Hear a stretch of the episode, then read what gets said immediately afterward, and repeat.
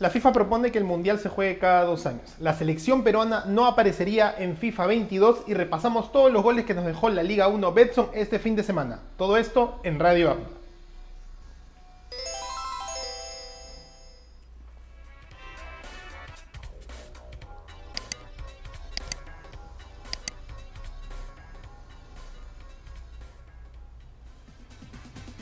Hola gente, ¿qué tal? ¿Cómo están? Bienvenidos a Radio Abda. Hoy lunes 13 de septiembre, ¿no? Se terminaron los, partidos de países y el fin de semana hubo mucho fútbol local, ¿ya? muchos goles de hecho que lo repasaremos hoy día y también queríamos empezar a hablar justamente con este temita que ha causado un poco de controversia. Pero antes que nada, decirles a todos que sigan vacunándose para todos poder estar más sanitos y volver con fuerza a nuestra vida normal como la conocíamos a pesar de que ya sea muy diferente con la nueva normalidad. El tío Abda los saluda una vez más diciéndole que todos se encuentren muy bien y que se encuentren perfectamente, ¿no? Y que siempre estén dando todo, cuidándose bastante para poder seguir avanzando día a día. Y hoy les traigo justamente muchas noticias del fútbol para poder disfrutar, debatir y que tú me dejes en los comentarios, pues qué has sentido de lo que te vamos a comentar. Por eso no te olvides de suscribirte a Radio Abda porque estamos en Facebook, YouTube, Twitter, Twitch, Instagram. Y si no quieres ver este lindo cacharro, también nos puedes escuchar en Spotify, pero te pierdes las imágenes que compartimos exclusivamente para ti. Pues no, vamos justamente con este tema primero. Y es que lo que, lo que causó un poco de polémica y que ha habido mucho rechazo es que la Conmebol justamente eh, ha dicho que no quiere eh, que el mundial sea cada dos años. ¿no? Y vamos con imágenes justamente ya nuestra segunda cámara, obviamente. ¿No? Ahí está gente, como están una vez más. Pues le queríamos comentar es que el Mundial FIFA ha propuesto que sea cada dos años, ¿no? Esta es la revolución que tiene Arsène Wenger, contratado por FIFA, el mismo Ronaldo Nazario, contratado por FIFA, entre otros jugadores y leyendas del fútbol para administrar este nuevo proyecto. ¿Por qué? Porque Gianni Infantino quiere justamente que el Mundial se desarrolle cada dos años, ¿no? ¿Cuál es la idea que mencionan los jugadores que les he dicho y el mismo presidente de la FIFA?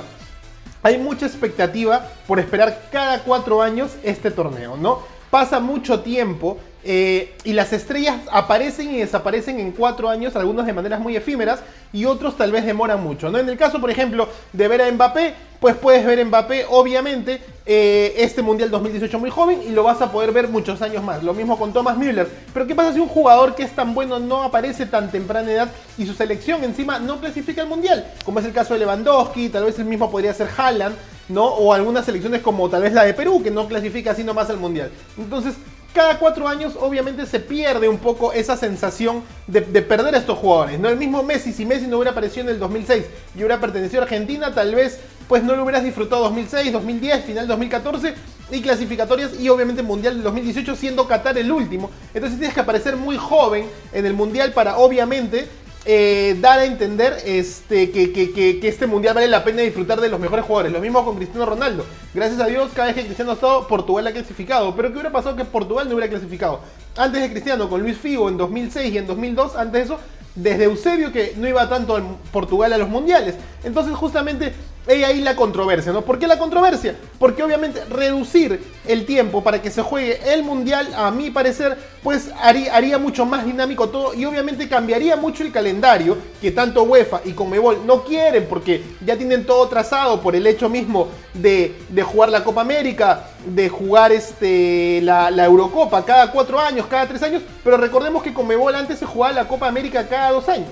¿No? ¿Por qué? Porque hacía este recorrido eh, expectante de ser el campeón de tu continente mucho más rápido que esperar tanto tiempo, ¿no? Si bien esperar cuatro años para un mundial es sumamente importante a nivel de la expectativa que genera el evento, el turismo, ¿no? Y todo cada cierto tiempo, en realidad es, es un valor eh, rescatado de lo que hacen las Olimpiadas, ¿no? Ojo a las Olimpiadas, ¿no? ¿Por qué le comento esto? Porque las Olimpiadas pues sí se desarrolla cada cuatro años, pero todos sus deportistas y atletas tienen torneos mundiales regionales todos los años. Es decir, que en el círculo del atletismo, del surf, del patinaje o de cualquier otro deporte, pues todos los años hay competencias regionales, competencias mundiales, no competencias representando al país y obteniendo medallas y galardones que además te clasifican a las Olimpiadas, ¿no? ¿Qué es lo que está sucediendo acá? Pues que FIFA obviamente siente un pequeño pérdida de presencia a nivel de que UEFA y Conmebol, que son los máximos entes a nivel mundial del fútbol, tanto sudamericano como europeo, son quienes velan por sus clubes y por ende por sus selecciones, que son los que toman el poder y el mando de la situación, ¿no? Entonces, FIFA tiene miedo de que no se respete un poco la jerarquía del orden de como lo conocemos con el fútbol, ¿no? FIFA es el máximo ente rector, ¿no? Es muy fácil para Conmebol decir que cuando pasa lo de Argentina-Brasil en Sao Paulo, ¿no? Eh, FIFA tiene que encargarse porque es una eliminatoria y eso es, el mundial es de la FIFA. Pero claro, cuando dice que la FIFA quiere imponer el mundial porque es de la FIFA, ellos dicen que no, porque obviamente me cambiarías el calendario completamente y eso no sería nada correcto para ellos. Lo mismo pasa con UEFA, que hay mucho dinero, que ya tienen sus cronogramas eh, muy competitivos, que tienen sus cronogramas ya establecidos, ¿no? Pero obviamente si no nos damos cuenta, o si, nos damos, si no nos damos cuenta, UEFA está haciendo lo que quiere desde su región para ellos mismos, ¿no? ¿Por qué? Porque UEFA tiene la Eurocopa, las eliminatorias y encima la Liga de Naciones de la UEFA. Es decir, tres torneos importantes que automáticamente se clasifican entre ellos, ¿no? Para generar más competencia y están eh, eh, ganándole el peso al resto del mundo por muchos escalones con tanta competencia a nivel europeo entre selecciones. ¿no? Entonces ahí nadie dice nada, nadie comenta nada, ellos quieren imponer eso, Seferín, el presidente de la UEFA, lo comentó hace poquito, y en realidad no me parece tan, tan, tan, tan justo, ¿no? ¿Por qué? Porque las demás selecciones, y ahora CONCACAF está aplicando lo mismo de la UEFA Nations League, o sea, la CONCACAF Nations League, para que haya más competencia entre ellos, y los ganadores clasifican una especie de su Copa de Oro o su Eurocopa en el caso de Europa, ¿no? Entonces, a mí me parece que es el, momento indicado porque si hay mundiales todos los años o cada dos años de otros deportes, de otras disciplinas deportivas, ¿por qué no podría haber mundial cada dos años? ¿no? Ahí hay una pequeña controversia, más que nada por calendario y por temas económicos, diría yo en realidad, ¿no? No tanto por el hecho de, de que se quiera manejar un, este, un calendario más apretado. Ojo al dato, o sea, si tú clasificaras a los campeones de las confederaciones y sacaras la Copa Confederaciones, que básicamente es un torneo de ingresos para probar si el, si el, país anfitrión está listo para el Mundial, podrías hacer que el campeón de la Copa América, el campeón de Europa, el campeón de Asia y así sucesivamente clasifiquen justamente al mundial directamente por haber sido el mejor de su región. No sé, si es un ticket directo, cosa que pasa en otras disciplinas, ¿no? ¿Quién es el campeón de skate de tal región? Tal, ya, ok, clasifica a las nacionales o al mundial. ¿Por qué? Porque es el mejor de su región y los demás tienen que jugar repescas, más torneos, liguillas, etcétera, para que haya más competitividad, ¿no? Hay gente que se queja de que el Mundial 2026 va a ser con 40 y es un mal número, ¿no? Hay otras personas que se quejan en realidad de que no debe haber este torneo cada dos años, pero en realidad si nos ponemos a pensar, pues lo que les he comentado, el tema de la fecha, no, el tema del tiempo y esperar que tantos jugadores justo ahorita, en realidad, pueden desaparecer en cuatro años nomás, ¿no? Como es el caso de tal vez Antoine Griezmann, ¿no? Antoine Griezmann cuatro años querer el Atlético de Madrid, va al Mundial, ¿no? Y campeona con Francia. Y de repente va al Barcelona por ese campeonato, por todo lo que se eh, reevalúa el mismo jugador y desaparece completamente. Y a un año del nuevo Mundial pues ahora ha regresado al Atlético de Madrid. Entonces, ¿qué hubiera pasado que Antonio Griezmann se hubiera quedado en el Barcelona? ¿Le hubiera desaparecido? ¿De Champs lo hubiera convocado igual solamente por nombre o no merecía convocarlo? Entonces, un jugador desaparece así. Y si fuera cada dos años, justamente habría otro contexto mucho más dinámico. Ojo, que todo esto se puede manejar. Yo creo que FIFA puede manejarlo. A mí sí me gustaría personalmente ver un mundial cada dos años, pero siempre y cuando las otras competencias no se pierdan, porque unos hablan de que la Champions la ve todos los años, la Champions que empieza mañana, ¿no? Y no, no, no, no se desvirtúa a diferencia de un mundial. Claro, eh, hay un tema también importante, regreso al tema de los jugadores, ¿no? Tú esperas ver a tal jugador campeonar, pero en cuatro años son cuatro temporadas al más alto nivel que se puede romper, lesionar o simplemente eh, eh, bajar su rendimiento completamente. Y ese jugador que tú aspirabas, pues simplemente termina no siéndolo. Es verdad que estos años Messi, Messi, Cristiano, Mbappé han dado mucho de qué hablar y el mismo Neymar, ¿no? Pero por ejemplo, si hablamos de Neymar, pues lo viste en 2014 y después Brasil está tranquilito a nivel mundial, ¿no? ¿Qué pasaría si todas esas selecciones compitieran de manera más, más rápida, ¿no? Y además más seguida, ¿no? Hubiera más, más competitividad y además equilibraría mejor los panoramas, ¿no? ¿Por qué? Porque obviamente un, Japón que no se ve con nadie más que con sus selecciones, porque es literal, ¿ah? No se ve con nadie más que con sus selecciones eh, vecinas durante cuatro años, se topa de repente contra Colombia, ¿no? Que obviamente no solamente tiene jugadores en Europa, sino que además compite en una de las eliminatorias más, más difíciles del mundo, como es la de Conmebol, la sudamericana. Entonces, me parece que podría ser un beneficio, pero igual te pido que lo dejes en, los comentarios de saber qué prefieres tú, que el Mundial sea cada dos años o que nos quedemos con cada cuatro años. Piensa en todas las casuísticas que te he comentado y justamente ahí piensa, ¿es válido para mí? Sí, para otras personas obviamente como Seferín y Domínguez de Comebol dicen que no, que no es viable. Pero entonces veamos, veamos qué pasa. ¿no? Bueno, gente, y ese fue un poco el comentario de lo que ha salido justamente el tema mundial cada dos años. Yo creería que sí. Deja tu like arriba o deja tu like abajo si quieres o si no quieres que el mundial sea cada dos años. Una vez más lo vuelvo a repetir, me parecería que es súper viable. siempre y cuando nos damos cuenta de cada una de, los del calendario que se puede armar en pro, de generar una competencia más igual, ¿no? Igualitaria en el sentido de todas las selecciones. Pues, ¿no? Ahí está. Bueno, vamos a repasar un poco lo que nos dejó la fecha de la Liga 1. No, rápidamente, ahí vamos una vez más con la cámara número 2.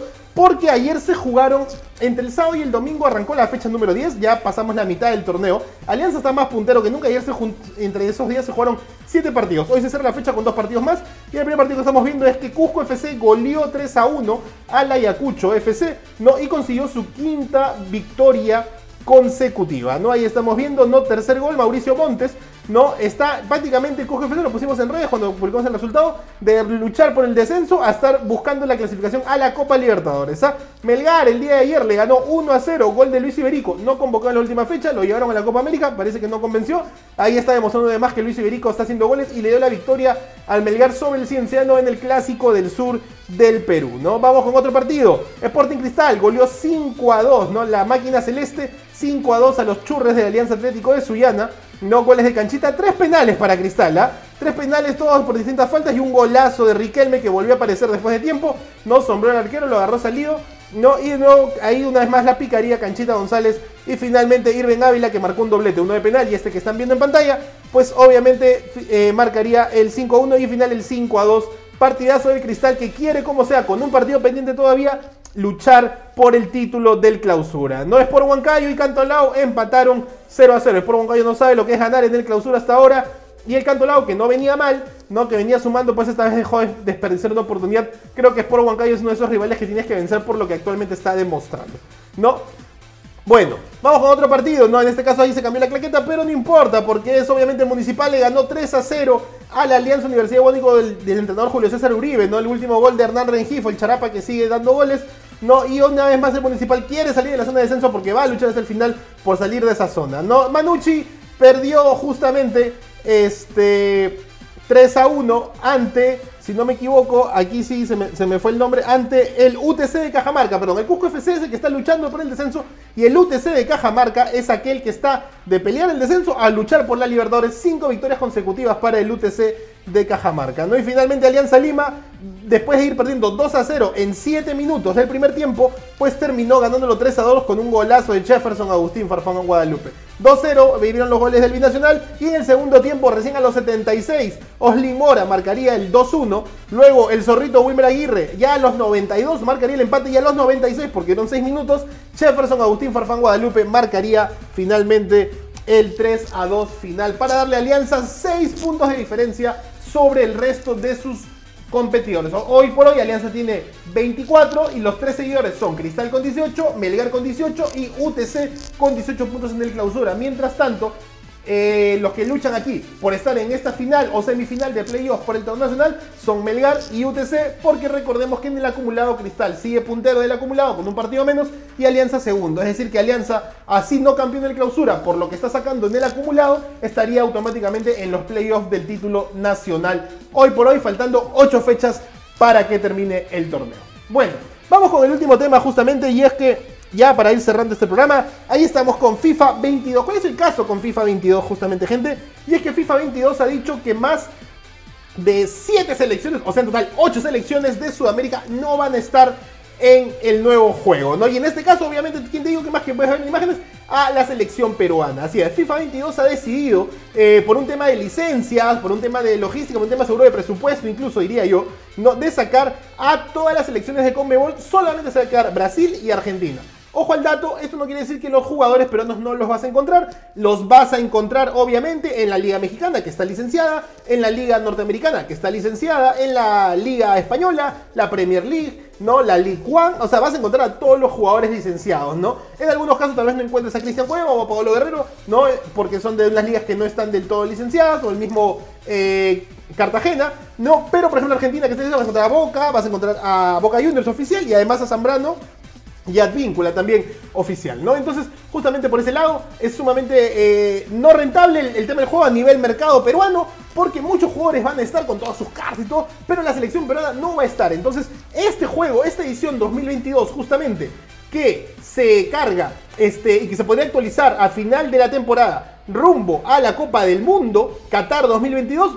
No sé si vas a poder, si es que Perú clasifica, no vas a poder jugar con Perú el Mundial de 2022 como lo has hecho en el 2014, por ejemplo con FIFA 2014 de Brasil 2014, ¿no? Que jugabas con Perú y podías ser el campeón del mundo con Pizarro, con Vargas, con ese momento con Lobatón y con otros, ¿no? Bueno, Perú no va a estar, Colombia tampoco, Chile tampoco, y esto es un, un golpe muy fuerte para la región sudamericana que podría preferir mucho más el PES o la nueva edición que quiere salir, el UFL, la competencia de ambas eh, ediciones y reyes de las consolas de videojuegos del simuladores de fútbol, gente. Así que ahí está el dato, pues Perú no estaría en FIFA 22, todo es especulativo al momento de saber de que puede aparecer un Perú Bamba, como lo ven a veces, porque Perú nunca ha aparecido como oficial, sabemos que la licencia oficial la tiene PES hoy, hoy por hoy y fútbol de Konami, pero aún así es posible que simplemente por poner nuevas licencias como han firmado con la Serie A y con el Calcio, ¿no? Y obviamente con toda la selección italiana, la Federación Italiana de Fútbol, un contrato millonario, podría ser que estas selecciones simplemente desaparezcan por el tema de calidad, peso, de este, edición, etcétera, de otros temas, ¿no? Entonces,